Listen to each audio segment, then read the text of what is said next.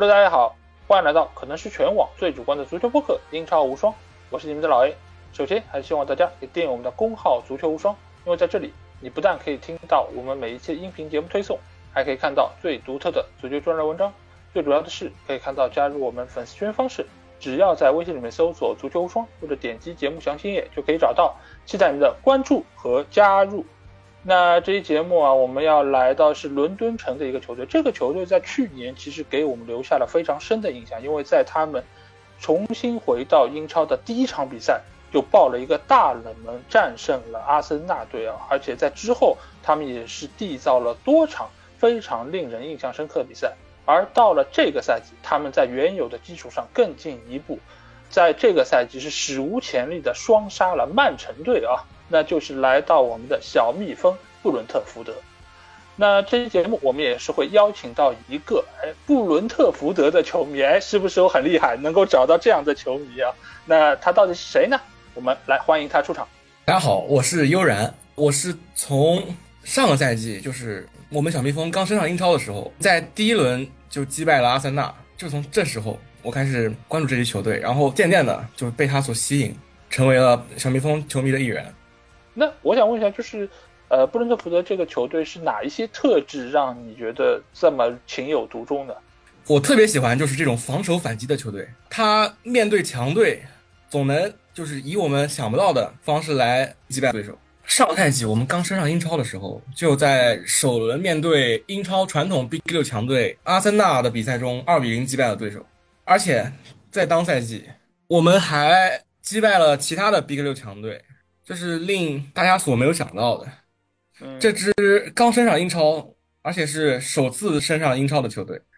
竟然在第一赛季就击败了好几位豪强。当时那场比赛我印象还很深的，因为是英超的揭幕战嘛，而且做客去到布伦特福德社区球场，那个球场其实相对来说现在来看还是比较小，呃，但是球迷的氛围非常好，而且阿森纳当时其实也是处在呃一个动荡之中，他也是处在变化之中。所以来到这个球场，显然他也没有想到对方能有这么强的一个战斗力啊！毕竟布伦特福德他是时隔六十七年第一次回到顶级联赛，所有球队其实对他来说都是陌生的啊！所以我觉得那场比赛其实也是打出了他们该有这个气势啊！所以也是让大家眼前一亮。那回到这个赛季，因为之前他们是作为一个升班马，作为一个新军，对对于很多球队对他们都很陌生。那在这个情况之下，可能他们是占了一点升班马球队的红利，因为我们也说到，就是过往很多的升班马啊，出于他们很鲜明的一个技战术打法，或者说是呃一个比较强的拼劲，造成了他们来到英超的第一个赛季成绩往往是不错的。就像这个赛季的弗洛姆，其实也可能是占了这方面的一个便宜。但是通常对他们来说，第二个赛季会是比较艰难的。但是这个赛季我们看到布伦特福德他打的比第一个赛季还要出色。那我想问一下，呃，悠然，就是你给这个赛季的布伦特福德打几分？我觉得应该给九分吧。嗯，这一分呢是扣在我在赛季中的时候对这支球队的预期可能提高了，我希望他能进入到欧联区，呃，更进一步。嗯，对对对，然后最后在对战同水平，可能是比我们稍微高一点水平的球队比赛中失分了，这是令我比较失望的，所以我扣他一分。就是有一些可能该拿到的分数他没有拿到，就跟你的预期还是有一点点的小差距。但是我觉得九分已经是一个非常高的分数了，毕竟哪有球队是完美的？就算给曼城打分也不能打十分，对吧？九分我觉得已经非常高了。那在赛季初的时候，你有没有想到过会有这样的一个结果？其实没有。OK，赛季初的时候，我希望球队就是维持上个赛季的十三名，对吧？嗯，对。你如果能往前推进一两名，或者往后倒退一两名，都是可以接受的，不要降级就行。毕竟我们才刚来到英超。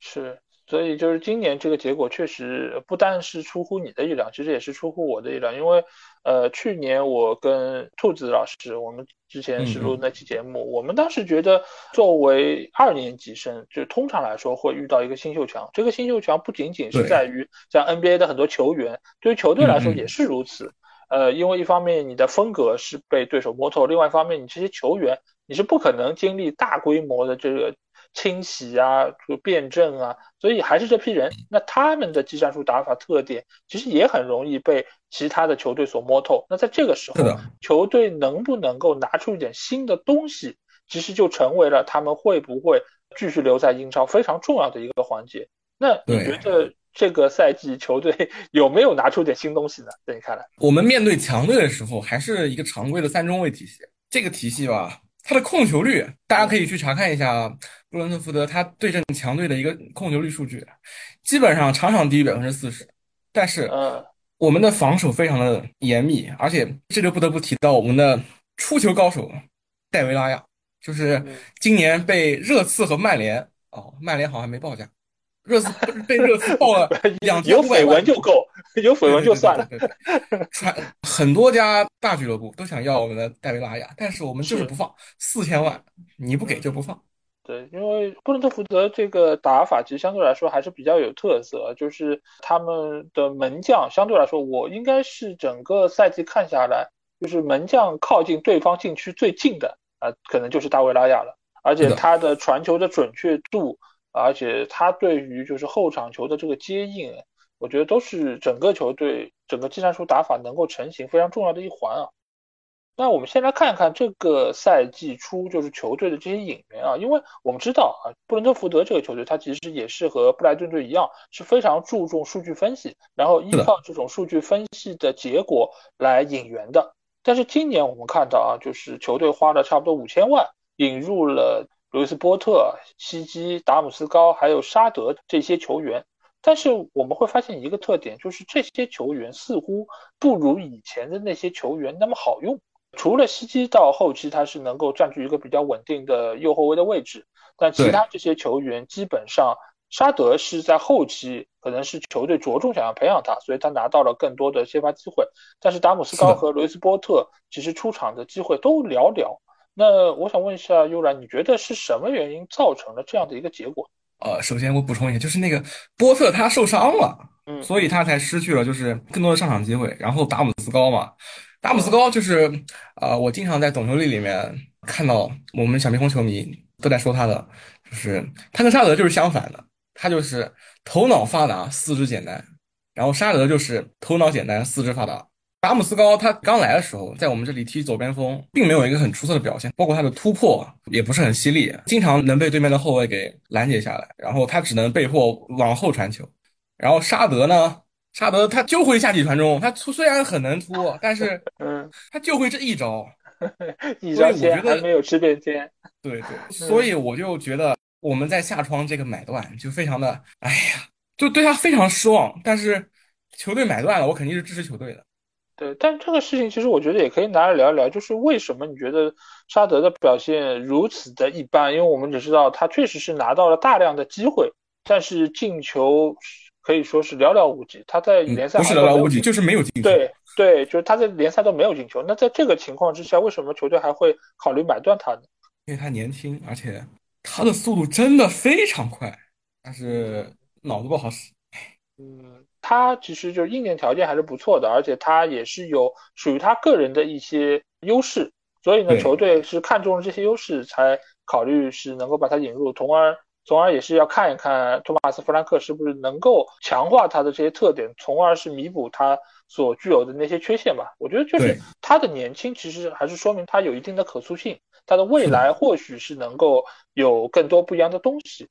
那至于这个赛季这些球员他的表现比较一般，我觉得也有几个方面的原因啊。一个就是现有的这些先发球员，他们在能力上面似乎还是比较难以被取代。对，这个其实主要还是基于就是沙德啊，或者说是刘斯波特。波特的话，他确实是因为伤病的问题，他是就是影响了他的状态，包括也是影响了他的首发。但是你要真从他的能力上来说，他原本要取代的也是除呃伊万托尼还有姆贝乌莫之外另外的一个前锋的位置。那现在来说，可能比较多的是让维萨能够来出任。嗯。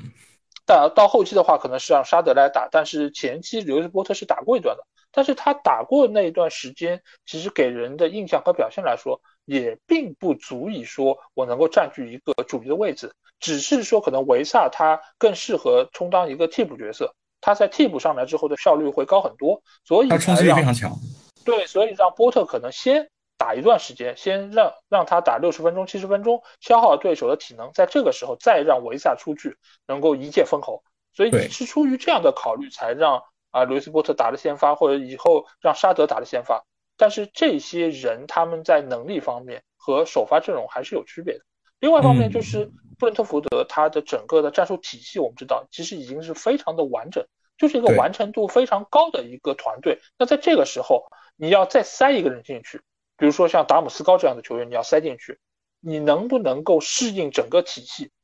因为现在来说，其实球员没有打出来一个很大的一个矛盾点在哪里，就是球员的个人能力和整个球队的战术体系没办法很好的 match，造成了他们没办法发挥出自己的特点。这个对于球员来说也很挣扎，因为他们知道自己的特点是什么样，但是你球队你用不了我这个长处，那对于球员的发展来说其实也是不利的。因为每一个球员他其实都有自己喜欢的踢球方式，而且之所以他们能被大家所熟知，能够被大家认为是一个有水平的球员，就是因为他们在过往的效力过程中，他们这个能力被挖掘出来了，所以他们才能够有那些亮眼的发挥。但是这个球队，你可以看出来，一切都是以球队的技战术打法为第一要务。那你到这个球队之后，你能不能够适应呢？尤其达姆斯高这个球员，我们从欧洲杯从各方面的比赛都能够看到，他其实是一个踢球很有脑子的球员，他非常聪明，但是他从身体素质来说，我觉得跟英超其实是有一点点格格不入的，呃，所以也造成了他可能这个赛季的发挥没有达到就是大家的预期，而并不是说他可能本身就是个水货，我不太愿意用水货这样的词儿来形容任何的球员，因为。球员他能够来到这里，就说明他们确实是有自己的能力，没有用出他们的能力，或许是他自己可能适应程度不够，但另外一方面也可能是球队在使用他们的方法上出现了一定的问题。那接下去我们就要来聊一聊布伦特福德这个非常有特点的啊，就是按照数据分析来买人的这个模式，因为我们会发现啊，就是这个模式自打布伦特福德还有布莱顿队。呃，发扬光大之后，其实很多的球队都在使用这样的一个手段。那我想问一下悠然啊，就是这样一个手段，是不是会出现就是用了几年之后就遇到瓶颈的这么一个现象？很容易出现问题。就现在现在不已经出现问题了？就达姆斯高和沙德他们对就是英超联赛的适应能力，我觉得就已经不太好了。这个数据分析，它的数据只是。在球员所处的当前联赛的数据，就像那个达姆斯高，他是从桑普多利亚来的，就是意甲的程度和英超，我觉得是不太能媲美的。然后沙德，沙德是从弗赖堡来的，德甲，嗯嗯，德甲可能他的水平跟英超还能靠得近一点，他的拼抢程度还是比较高的。对，所以我觉得这种模式吧，它可能和传统的球探体系。相比的话，肯定是有优有劣的。毕竟布莱顿的成功大家看在眼里，我们和布莱顿模式其实差不多。对，因为你们以前是同事嘛，你们老板和布莱顿托尼布鲁姆以前是上下属关系。对，是的。后来关系不好了，闹掰了，就是各立门户，是吧？嗯。那所以你觉得，就是这种模式其实必然会在几年之后就遇到它的问题，对吧？对。那这个问题，其实我觉得这个模式，我觉得从本质上来说，其实是。非常出色的，为什么这么讲？就是他是脱离了传统球探系统那种比较主观的这么一个评判的机制。尽管这几年球探他们在挖掘球员这方面也更多的引入了数据，更多引入一些模型，希望可以更加公正的来评判球员的这个发挥。但是这个和冰冷的数据相比，你其实还是带有了一些主观的一个色彩，包括你也要凭借球探过往的这个经验。但是数据分析这一块相对来说，它是以数据为重，之后你是靠这个数据得出的结论再来去让球探去考察，这其实就有一个就是先有鸡还是先有蛋的问题，在这个层层面上，其实数据会比人的分析更加的靠谱一点。但是为什么这种引援模式会在几年之后遇到瓶颈啊？我觉得有几个方面原因，一个方面是在于这种模式，你最大的优势是什么？就是。你有别人没有，那在这个过程里面，你能够占据很大的先发优势。但是，一旦你这个模式被开发出来之后，其他的球队很容易就拿到了。这个拿到并不是说你的商业机密外露啊，或者什么样？因为现在本身就有很多这种商业机构，他们也是以数据分析起家的。在这个过程里面，每个球队他其实都很容易能够买到这些数据，只是说你买到这些数据之后，你怎么去把它有效的整合利用，来为你所用，来找到那些很出色的球员。但在这个过程里面，你的这套分析方式。你在用了一两年之后，也很容易被竞争对手所获得。一方面，可能就是你团队的核心成员被挖角，被其他球队买走；另外一方面呢，也是你在慢慢使用的过程中，别人也会分析你，也会意识到你是用什么样的一个倾向程度去买到这些球员的。所以这个东西你很快就不会再成为一个秘密。那你的这个先发优势只会在前两年可能会更有优势。那另外一方面呢，就是。当所有人都知道你是按照这个模式去买人的时候，你去关注谁，那其他球队也会相应的去关注。你以前可能只能用五百万买到一个可能像麦卡利斯特这样的非常出色球员，但是当你现在在关注第二个麦卡利斯特的时候，其他球队也会去关注。你再去出五百万，别人就不卖了。另外那边可能是豪门球队，他们可能一下子就出到两千万，那对于你来说，你会再出两千万去和对方 PK 吗？且不说你能不能够 PK 对手，你就算是能够 PK，你会出这么高吗？这个对于你来说其实已经没有优势了。你要的就是低买高卖，赚一个很大的差价，就是赚一波黑钱。但是现在对你来说，这个利润空间在压缩，那你去买它的这个风险其实就在提高，因为你也不是买每一个人都会成功的。你过往可能花五百万失败就失败了。对吧？五百万也不是什么大钱，即便可能你也不是什么大球队，但是对你来说买一个两千万的球员，如果失败了，对于豪门无所谓，这个对他来说是小钱，但是对你来说，这个可能就是你整个窗口转会资金的百分之二十，甚至于更多。那你能不能够承受这样的一个压力？就像这个赛季你花了五千万买了这几个球员，但这几个球员里面，可以说只有西基他是打出来的。甚至他也不能算完全打出来，他是打出来一半或者更多一点。但是这个对你来说花了五千万，只有一个球员打出来，这个风险是不是太高了一点？所以这个我觉得是有可能造成球队未来买人上面其实就不像以往那么有效率，那么有好的效果啊。这个其实都是可能在这个模式之下所产生的一些弊端和问题。因为我们也知道，就是布伦特福德除了用这套数据买人系统之外啊，其实它另外呢还有一些模式，就是我们以往说的这种卫星球队。呃，因为老板另外一个投资其实就是丹麦的中日德兰。那以往啊，其实也是从中日德兰是买入过或者租借过一些球员啊。但是今年我们会发现，好像布伦特福德没有再从这个兄弟球队有任何的人员交易。那我不知道悠然，你觉得是什么原因造成这样的一个结果？可能管理层他觉得，以我们的现有阵容和就花那五千万买的新援，足够应付眼前的问题，就不需要从中日德兰来挖走他们的球员。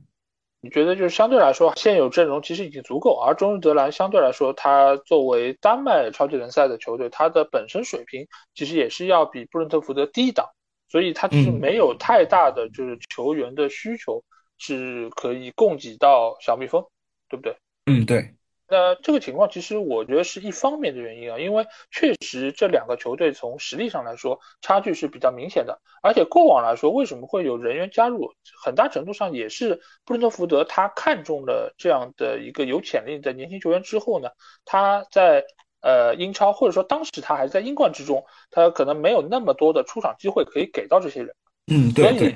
所以就造成了他们需要有一部分球员先给到中日德兰，让在那边去进行锻炼。这个事儿其实也和布莱顿队和圣吉罗斯的这个情况是一样的，就是布莱顿队可能做的更加明显一点，就是他会买入大量的这种年轻球员，可能一下子就会给到圣吉罗斯可能三到四个球员，让他们在那儿进行锻炼。而如果你一旦可以打出来，那你再反哺到球队之中。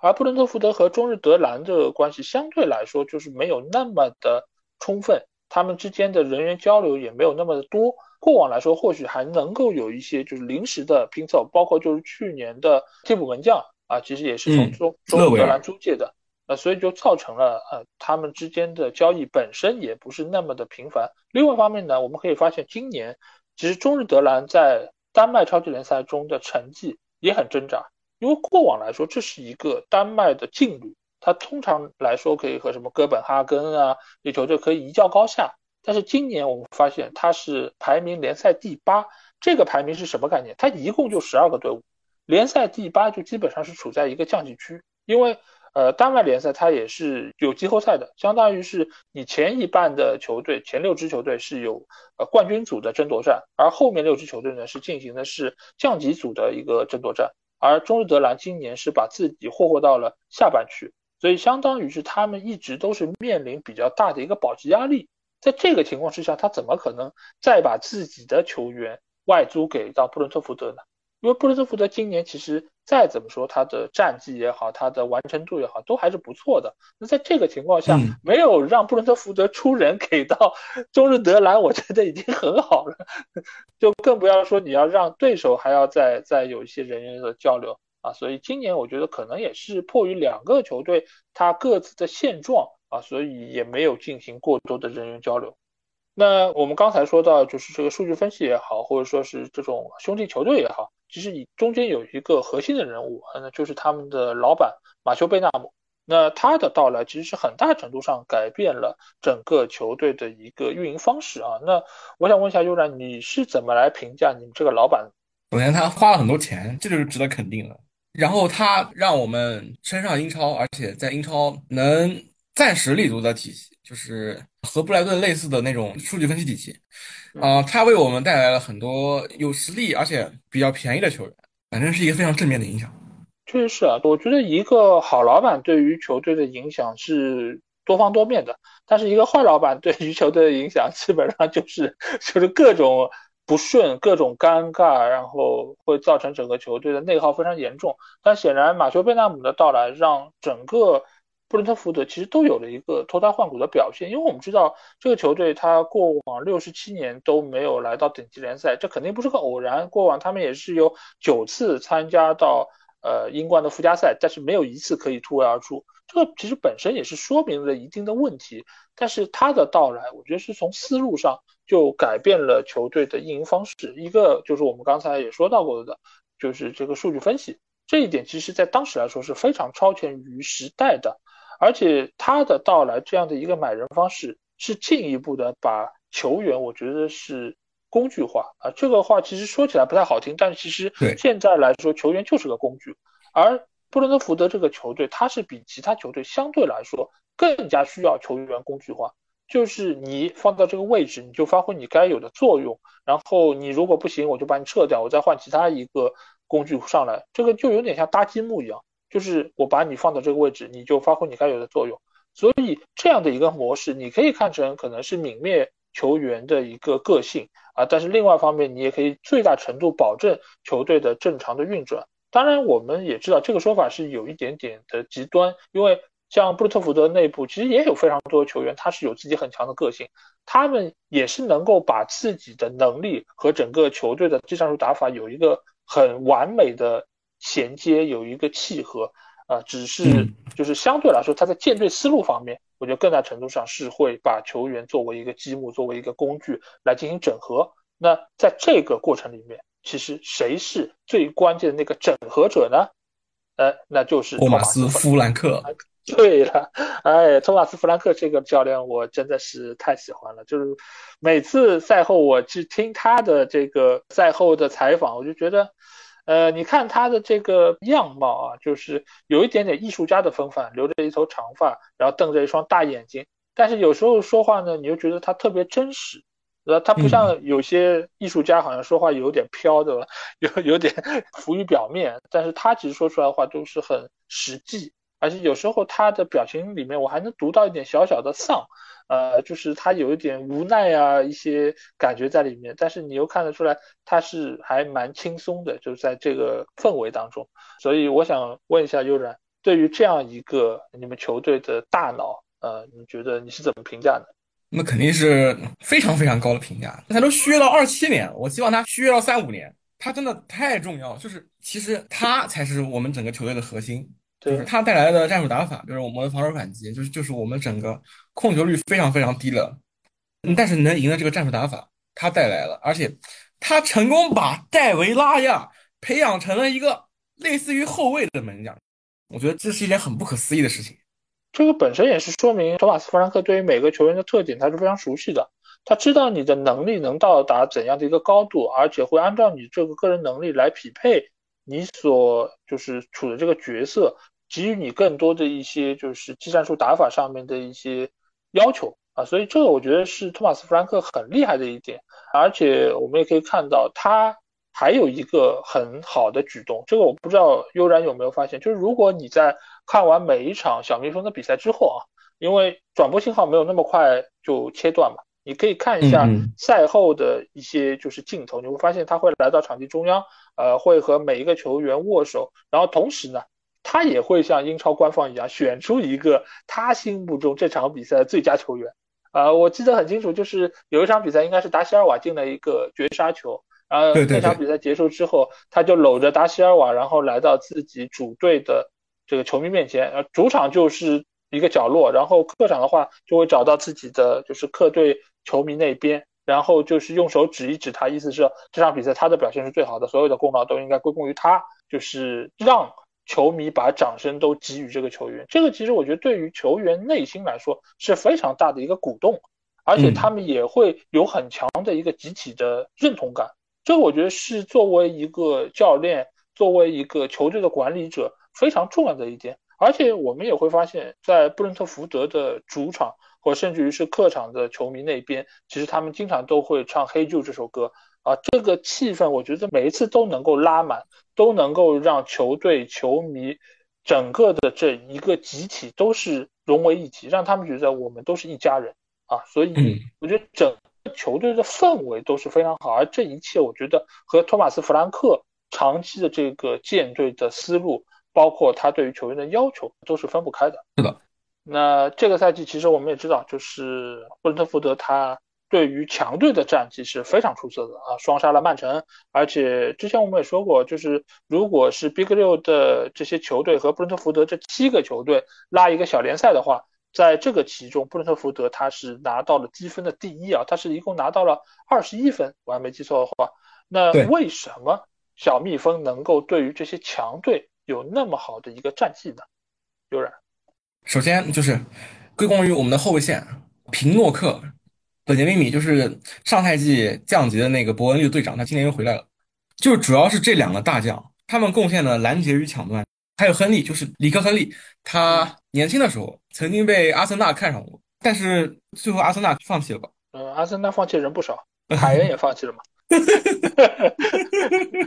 啊，没没有，继续。里格·亨利出现在左边这个位置，他对于边锋的拦截就非常出色。然后本杰明·米和皮诺克，他们他们分别是在左中后卫和右中后卫这边，他们的争抢，包括争抢高空球啊，一些抢断啊，能力都非常强。所以你觉得，就主要是球队在防守方面的一个稳固啊，所以造成了整个球队能够在面对强队的时候。呃，不率先丢球，而且能够有效的形成反击。那这个过程里面，其实球队在中场方面的拦截，包括在前锋线上几个球员的发挥，也是起到了非常重要的作用啊。因为我们也知道，布伦特福德其实他的两个边路其实是非常有特点的。呃，那个姆贝乌莫他是有非常强的带球能力，而且他的大局观、他的传球也是能够很好的找到伊万托尼。那托尼在中路的这么一个高点。他不仅仅是拥有他的身高，而且他的脚下能力，我觉得是要比他的头球更加出色的。而且除了他的脚下的技术之外，他的跑动，他的整个的接应，我觉得也是这个赛季球队成功非常重要的一环。而且相比于上个赛季来说，托尼今年的发挥应该是更加出色的。呃，所以我觉得就是球队三条线的整个的一个搭配和衔接啊，造成了。呃，这个赛季球队有那么好的发挥，之所以能够打强队，有更好的一个战绩，我觉得还有一点就是在于反击对于整个球队来说是更加适合的，而打阵地战这方面，球队似乎就缺少一些办法啊，所以造成了就是在打强队能够哎分数拿得非常的爽快，但是遇到同等级别的甚至于比他们更弱的对手时候，反倒容易被对手打反击。而且在整个过程里面，我觉得从打阵地战的应对方式来说，球队似乎还是主要依靠伊万托尼在禁区之内去和对方抢点，但是他在对手的防线已经站稳的情况下，其实他的抢点能力，包括他的身体的对抗性。其实是和其他的一些传统的英超中锋是有一些区别，比如说安东尼奥啊啊这种他就是属于能够在禁区里面扛人的，但是伊万托尼他在禁区里面其实更大程度上你会发现他是去抢点的，他没有办法有很好的一个对抗，或者说他不具备那种把对方后卫扛开之后旱地拔葱来一个头球，他不是这样的球员，所以在面对阵地战的时候，球队其实可能更大程度上要依靠的是定位球。啊，这个其实也是润特福德非常重要的一个技战术手段。拉亚他经常会主罚这个定位球，然后去主导我们整个进攻。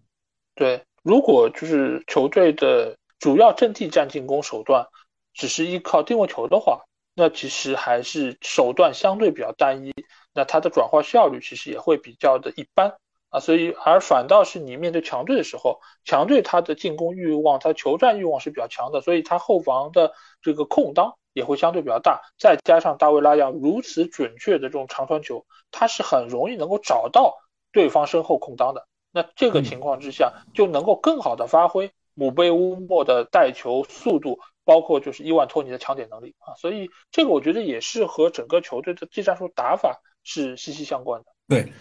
那刚才你也说到，就是布伦特福德和托马斯弗兰克是续约到二七年嘛，就说明球队其实对于他的执教是比较看好，对他的个人也是比较的信任啊。那我想问一下，你会看好就是弗兰克在未来小蜜蜂的执教前景吗？我是比较看好的，因为首先我们的防反体系已经非常的鲜明了，然后现在我觉得需要引进一些助理教练来帮助托马斯弗兰克。构建阵地战的体系，其实我们买来的沙德，他可能就是我们的新阵地战体系的一员。他的速度非常快，然后他如果能把下底传中这个做到极致的话，我觉得以我们的现有阵容啊，主要是伊万托尼啊，嗯，他能回来以后，我们的阵地战体系应该也能比较完善，然后面对弱队也能拿到分数。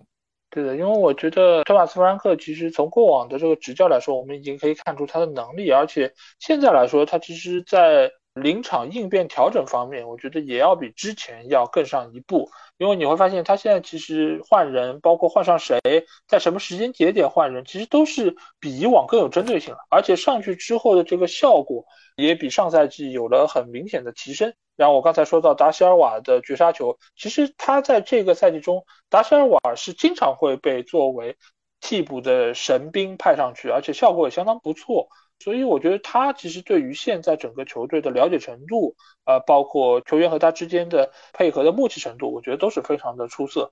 而且他现在显然也很享受在球队的这个执教啊，所以我觉得他应该，呃，只要成绩不出现明显的下滑，呃，应该能够在球队执教非常长的一段时间。嗯，对。那刚才我们其实也是说到了伊万托尼，伊万托尼是这个赛季球队。觉得最具话题性的一个人物吧。那这个话题性其实也有正面和反面两方面啊。那我们先来说说他的正面吧。那就是这个赛季，伊万托尼在联赛是打进了二十个进球。这个数量进球，如果是放在以往的赛季来说，你拿到金靴是有点难，但是最起码我觉得拿到一个铜靴，我觉得问题是不大的。那二十球确实也是创造了他在英超最好的一个发挥。那现在我是。要给悠然你一个吹爆托尼的一个机会，来吧！这个人嘛，他太强了，就是在门前的把握机会能力。这时候我就不得不提另外一个球员了，努涅斯。我觉得我们的托尼啊，他就应该比努涅斯更强。嗯，二十一个球，这个把握机会能力是是努涅斯的不知道多少倍了吧？而且他今年还入选了国家队。对。是的，啊，虽然应该无法取代凯恩成为主力，但是等赌球这个风波过去之后，我觉得他应该还是能在英格兰国家队有一席之地。而且我很希望他能跟我们续约，但是这好像很难。而且因为赌球这个事情嘛，可能要被压价，哎，这是我更难受的一点。我觉得续约可能是大概率，但是这个续约呢，或许是为了能够卖得更高一点而采取的一个就合同方面的手段。但是说到这个赛季伊万托尼的表现，我觉得确实是非常的惊艳吧，因为他的破门的方式，他的效率其实都是非常让人印象深刻。因为他不是像那种传统的中锋，我比如说我只靠头球，我只是就是脚下不错，他是各方各面的能力都很全面，而且他还有一脚任意球，所以你可以看出来他的脚法是很优异、很精湛的。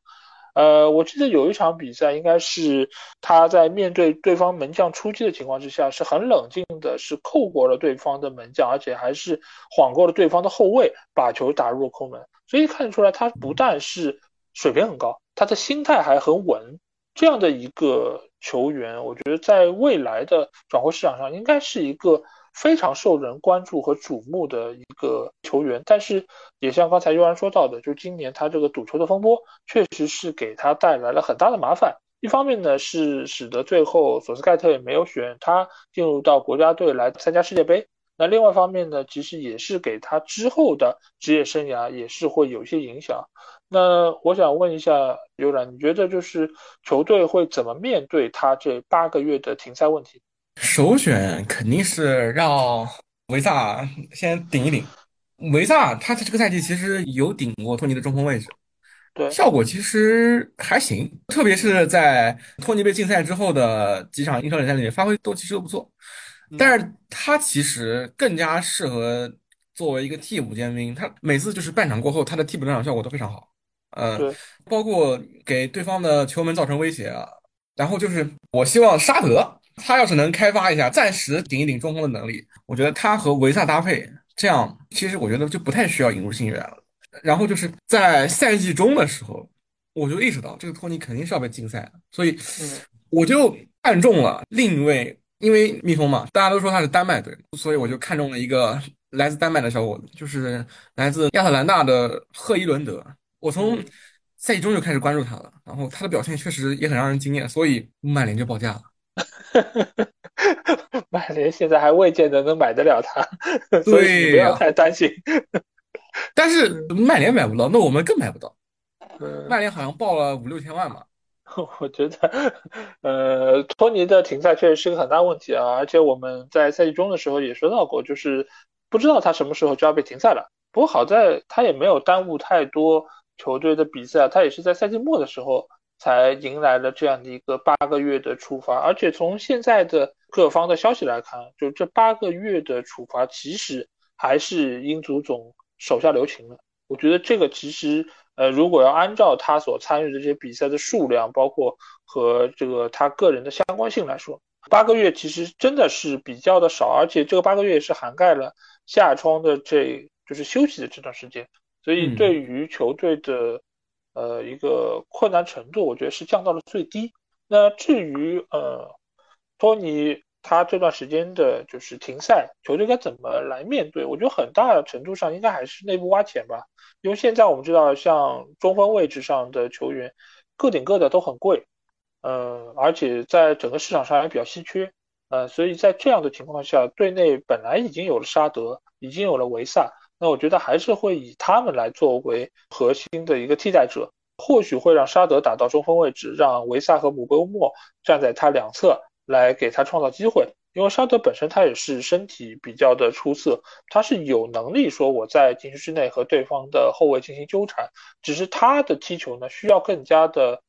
聪明一点，他需要能够像托尼一样有更好的跑位，有更好的就是处理球的方式。这个都是他需要在之后的日子中能够有所提升的。这个当然也离不开托马斯·弗兰克对于他的调教。但是对于现在球队来说，小蜜蜂本身他在引援方面资金也不是那么的充沛，所以也很难想象他在等待托尼的这八个月过程里面再去买一个可能现成的在英超又能够证明过自己的中锋球员。所以目前来看，可能只能让球队硬扛。那这个带来的后果和代价，可能就是球队的成绩或许会更大程度上出现一定的不稳定啊，所以这个也是球队必须要面对的一个非常大的难题啊。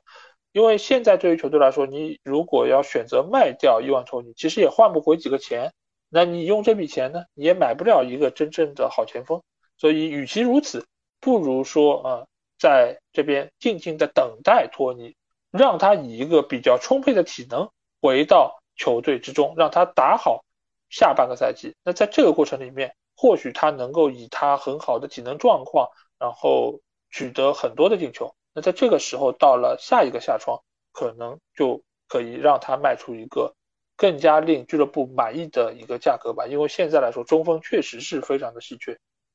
那未来有朝一日，我相信球队也一定会失去像托尼这样一个非常出色的前锋球员。那悠然，你有没有想过，如果托尼离开球队之后，球队会怎么办？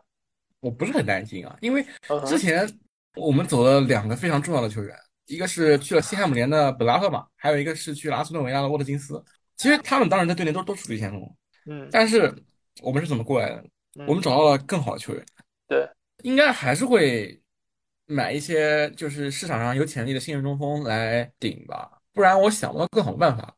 是因为我觉得其实布伦特福德和布莱顿队是一样的嘛，就是他们在卖出一个球员的同时，或者说在这个球员还没有被卖出，只是被市场所关注的时候。他们肯定已经在自己的数据库里面找好了相应的一些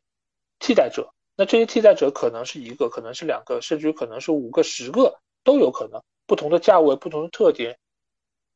相信球队在这方面他是不会打无准备之仗的。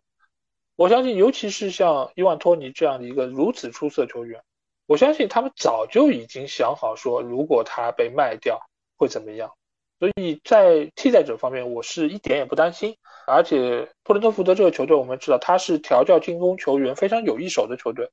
很多的球员到了这边都能够成为可能英冠的金靴，可能能够大杀四方，都很好，对吧？就像刚才悠然说到的，本拉赫马也好，沃兹金斯也好，甚至有一个最近，对吧？在我们另外一期节目中被女嘉宾说让他直接退役的那个球员尼尔莫派。曾经也是布伦特福德的球员，而且在球队之中的表现也非常好。那说明球队是非常知道如何调教进攻球员的。那在这个过程里面，我觉得不用太担心没有后来人。只是呢，这个后来人相比于托尼来说，会有多大程度的下降？他对于球队的未来成绩会有多大程度的一个拖累？那这个我其实很难说，因为我也不知道这个球员是谁，他对于英超的适应程度又如何。但是对于球队未来的前景，我其实不是那么悲观，因为他们总能找到适合自己体系的球员。我感觉，因为之前我们报价了，嗯，森林的可以说是太子吧，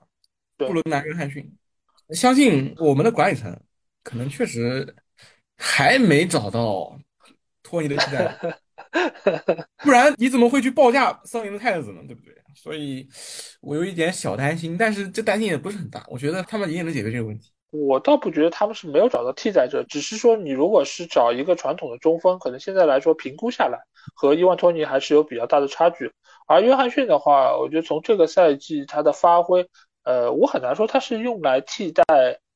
伊万托尼的，因为他的个人特点，他是以速度快、突破能力强。而著称，而且他在森林也不是打的中锋位置，所以我觉得他可能某种程度上又是可能替代可能维萨原来打的左边路，或者说是呃就路易斯波特原来打这个位置，就更大程度上是用来辅佐可能沙德或者未来等伊万托尼回来，这个相当于是对于球队的板凳深度进行一定的构建吧，而不是说呃完全为了替代呃就是伊万托尼的一个就是停赛。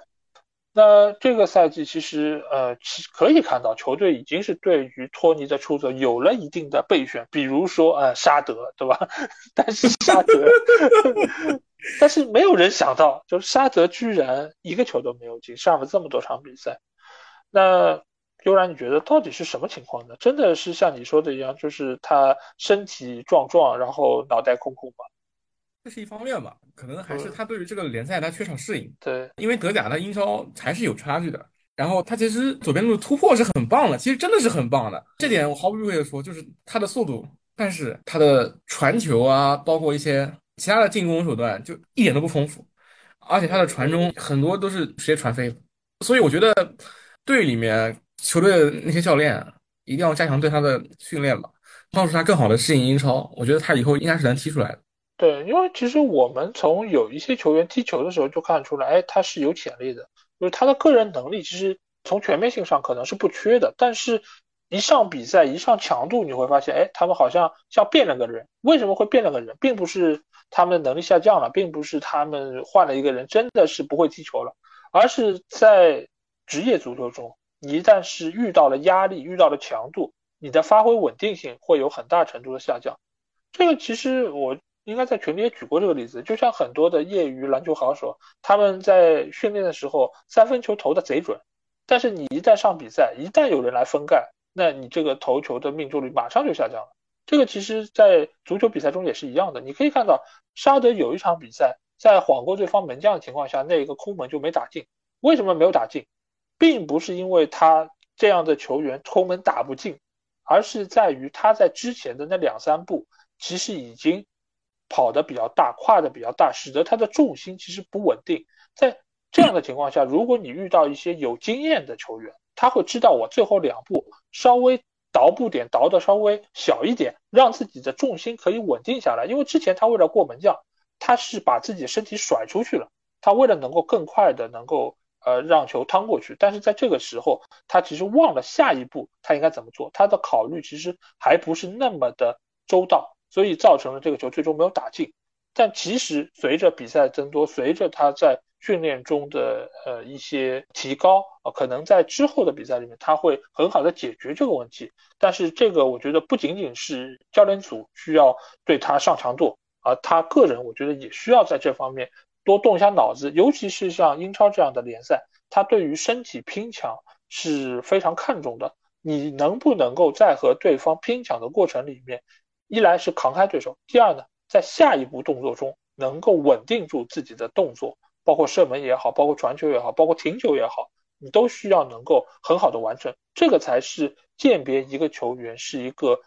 呃，是一个球星还是一个普通球员最大的一个区别。而在这方面来说，我觉得沙德还有很长的路要走。那球队如果下个赛季是要围绕他为核心，作为中锋来进行比赛的话，那我觉得这个下窗对他来说就无比的重要。或许我们可以在。季前的热身赛看一看沙德到底是能不能够有脱胎换骨的一个变化。那这个赛季球队成绩是不错的，进入到了上半区。那对于悠然来说，你觉得哪一些球员是给你留下了比较深刻印象的？首先是好印象，那是我们的门将戴维拉亚，他主罚的定位球啊，那个角球是直接造成了一个进球，真的，他的定位球真的太好了。这也是为什么他能成为西班牙的主力门将，而不是德赫亚。这也是他被豪门所争抢的原因，而且他的门线技术也并不差。上次有群里老哥跟我拿奥拉纳跟他比，其实两位都是很优秀的门将，但是我觉得拉亚的出球能力比奥拉拉更好一点，这就是给我留下非常深刻的好印象的球员。然后坏印象的那就只能是我们的沙德了，在比赛中经常贡献出下底传中，然后把球传飞的这个精彩画面，我真是，哎。就是刚来的时候，我我还特地去看了一下他之前在德甲的一些集锦嘛，我感觉，嗯，这个年轻人来了，那我们不是得起飞啊？啊，然后没想到啊，就就下底传中，然后传飞，对，这是一个经常看到的画面。还有就是老 A 刚刚说的那个，在门前的脚步啊，把握机会能力都不是很好，所以希望他能继续加油。然后这个就是给我留下比较深的坏印象的球员。我觉得吧，你就是被集锦害了，因为我已经说过，就是你但凡是个职业球员，把他的高光的画面剪在一起，人人都是球王，但是真实比赛中完全不是这么回事儿。那沙德显然，就像我们刚才说的，他还有很长的路要走。那这个赛季给我留下比较深的印象，就是相对正面印象的有两个，一个就是姆贝乌莫。姆贝乌莫其实我们看上去他好像对吧，留着个大胡子，然后感觉呃面相比较老，但其实他还是个年轻球员，他其实呃还有很长的路需要走啊。但是他才二十三岁。对，但是从现在他所表现出来的东西来说，你可以看出来非常成熟，而且他的能力是非常全面的。或许唯一要诟病一下的就是他的射门能力还不是那么的出色，呃，如果他能够在这方面再提高一下，我觉得他的身价也好，各方对他的哄抢，我觉得也会比现在要大很多，呃，而且我觉得他现在对于球队来说是进攻线上真正的核心，托尼尽管他是一个中锋，他是一个很重要的支点，但是其实更大程度上他的进球是要依靠姆贝乌莫给他创造的，而且这两个球员之间的一个就是连线也是小蜜蜂非常重要的进攻手段啊，所以我觉得姆贝乌莫在这个赛季的表现是非常出色，而且也是很稳定的。呃，也是可能未来沙德需要好好去学习一下的一个对象，而且就是他最后一场啊，不是最后一场，就是在热刺主场那，就是嗯，好像是倒数第二轮吧，他梅开二度，那场比赛我觉得是他整个赛季踢的最好的一场比赛。是是，那另外一个我要给予表扬的球员啊，就是里克亨利啊，里克亨利其实一直以来他在。边路的突破都是非常犀利的，而且现在来说，他的传球的稳定性，我觉得也比之前有了很大提升。所以他现在在边路的威胁性，我觉得是非常大的。而且像这样的一个球员，如果可以有很好的覆盖面，那对于前锋线上几个球员的支援，我觉得也是能够有效的丰富球队的打法啊。所以里克亨利现在，呃，我觉得是球队非常重要的一个球员，甚至也有人说他是不是应该入选英格兰国家队。我觉得某种程度上，其实索斯盖特是可以把他招进来，然后来看一看他在实际比赛中的效果，呃，还是非常出色的。那比较负面的印象，除了沙德，沙德我们已经编过他好几次了，算了，放过他吧。那另外一个球员可能就是呃达姆斯高，达姆斯高其实就像节目一开始说到的，他和沙德就是完全不同的两个类别。他是一个好球员，但是我觉得他不太适合英超。他或许应该去一些更注重技术的联赛啊，比如说西班牙，或者说是呃意大利啊。这个其实就像他之前在桑普踢的一样啊，我觉得那个时候可能是他最高光的表现。之所以高光呢，就是因为球队比较适合啊，所以我觉得他或许呃再在英超征战的话，可能会是对他个人天赋的一个消磨吧啊，所以我觉得他的表现。确实是不太正面，但是这也不完全是他个人的责任。那我们也在说了这些球员之后啊，我们可以来看一看这个夏窗其实球队的一些引援吧。因为现在来说，我们知道的是有一个韩国人，对吧？金智秀啊，他是加盟到了布伦特福德啊。这个人好像 B 队 B 队 B 队啊啊 B 队啊不。不管是 B 队还是 A 队，但是最起码这个是球队这个夏窗的第一笔引援，对吧？就是很多媒体都说他什么新的金敏哉啊，然后啊各方的一个评价也很高。那我觉得这个最起码是给今年的夏窗开了个好头啊。那另外一个就是传的绯闻呢，就是要从狼队引入内森科林斯。嗯，那我想问一下悠然，就是这两个引援啊，都是在后防线上。那你觉得是释放出一个什么信号？还有就是你对于这两个球员的未来看好吗？内森·科林斯比较看好，那个韩国人我不太了解。补强后卫线很明显的一个信号就是我们要贯彻防守反击嘛，对不对？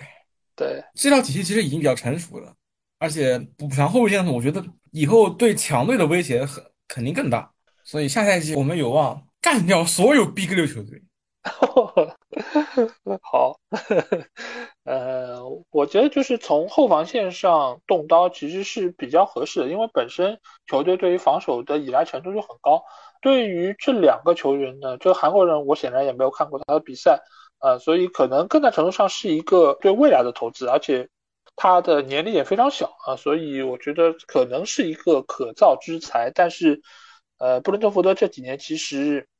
后防线上的球员就是没打出来的也不少啊，所以这个只能且看然后再说。呃，那内森·柯林斯呢？我觉得他在狼队和在伯恩利队其实都有证明过自己，他是一个后防线上非常不错的球员，而且他年龄也比较小。那他如果能够来到布伦特福德呢，其实和本米啊也算是以前合作过的啊，所以也算是老熟人，可能在配合程度上。呃，是可以有依赖的，但是内森·柯林斯有一个什么问题呢？就是他以前所打的，就是这些位置主要是四后卫体系中的中卫，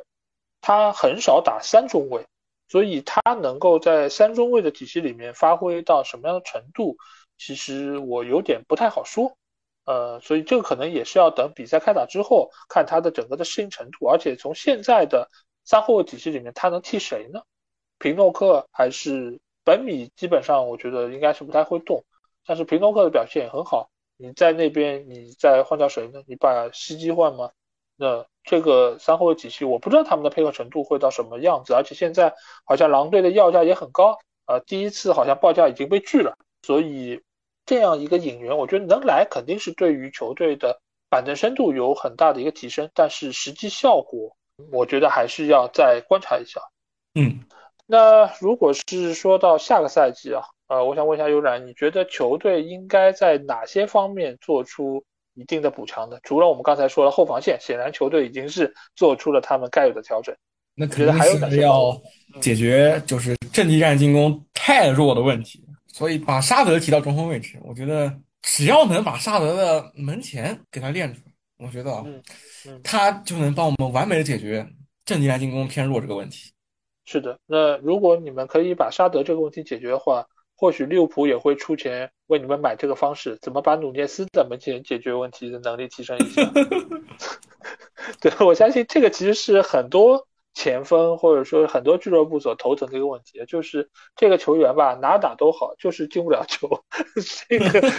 这个问题可能会在未来啊变得越来越严重，因为我们知道现在的后卫球员他的防守能力，借助于整个体系的一个压迫，其实给了前锋球员非常大的压力。他们想要进球，变得比过往可能十几二十年，可能这是一个最难的阶段，呃，所以每一个球队可能都会面临同样的一个困境啊，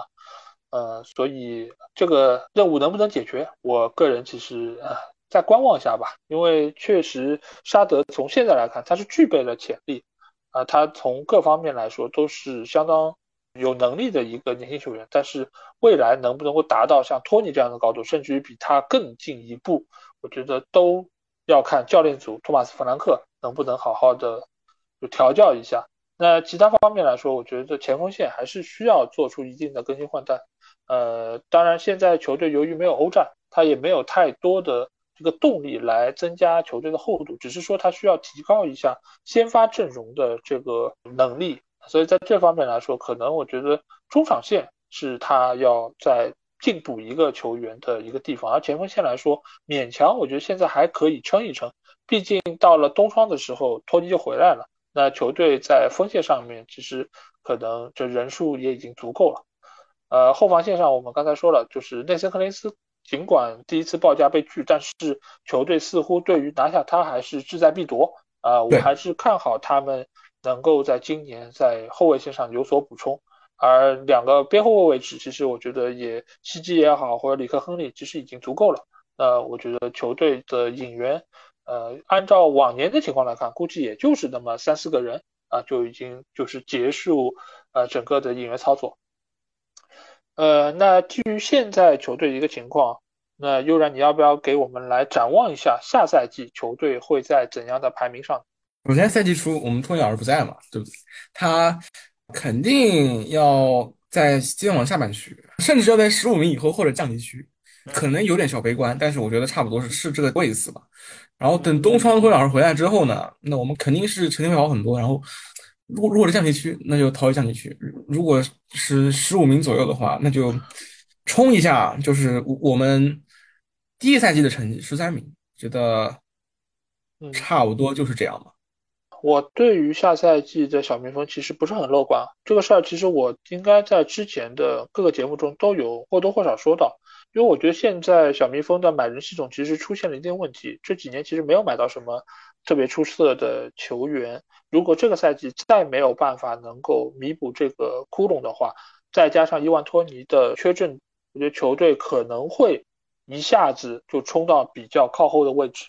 二年级新秀强可能没有撞到小蜜蜂。三年级有可能会是一个集中爆发，而且这个集中爆发就是在伊万托尼缺阵的这八个月里面会有一个很大程度的一个体现。当然，托马斯·弗兰克是一个很好的教练，但是如果在这个阶段球队没有稳住，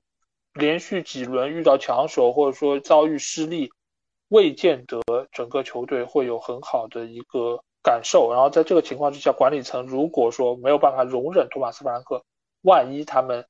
脑子一热把他炒了，那我觉得这个那就完蛋了。对，所以现在来说就是要看这八个月里面，啊包当然也包括伊万托尼回来之后，因为他毕竟这么多时间没有参加比赛了，他的比赛状态我觉得也不会在一开始就达到一个高位，所所以或许这个时间是在呃可能八个月、九个月，可能更长一段时间里面，球队能不能够稳住？呃，这个其实给到弗兰克的就是挑战，我觉得还是非常大的。而就最终的排名来看，我不敢很乐观，我觉得球队应该是在十五名左右，甚至于可能会更低，来到十六。但是能会不会降级呢？我觉得倒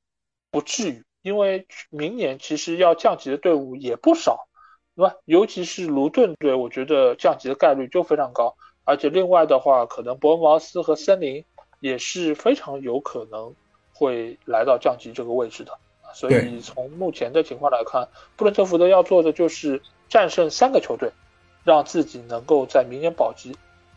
所以对于这样的一个球队来说，明年是他们最艰难的一个赛季。但是我对于他们能够挺过去还是有一定信心的。但是你要像今年一样拿到第九名，来到上半区。我觉得可能性并不大。好，那这节目也是非常高兴，请到了悠然过来和我们一起聊了一聊他的主队布伦特福德啊。因为小蜜蜂确实在这个赛季给我们奉献了非常出人意料的发挥和表现，但是在下个赛季他们也将面临一个非常大的困境。那最终结果会如何啊？希望广大听众和我们一起期待。那如果你们听了我们这期节目，有什么话想对我们说，欢迎在我们的评论区留言。如果想要和我直接交流，也可以来加我们的群，只要在微信里面搜索“足球无双”就可以找到，期待你们的关注和加入。那再次感谢悠然来到我们节目之中。嗯，不客气，不客气。那我们下一期的英超赛季盘点节目再见吧，大家拜拜，再见。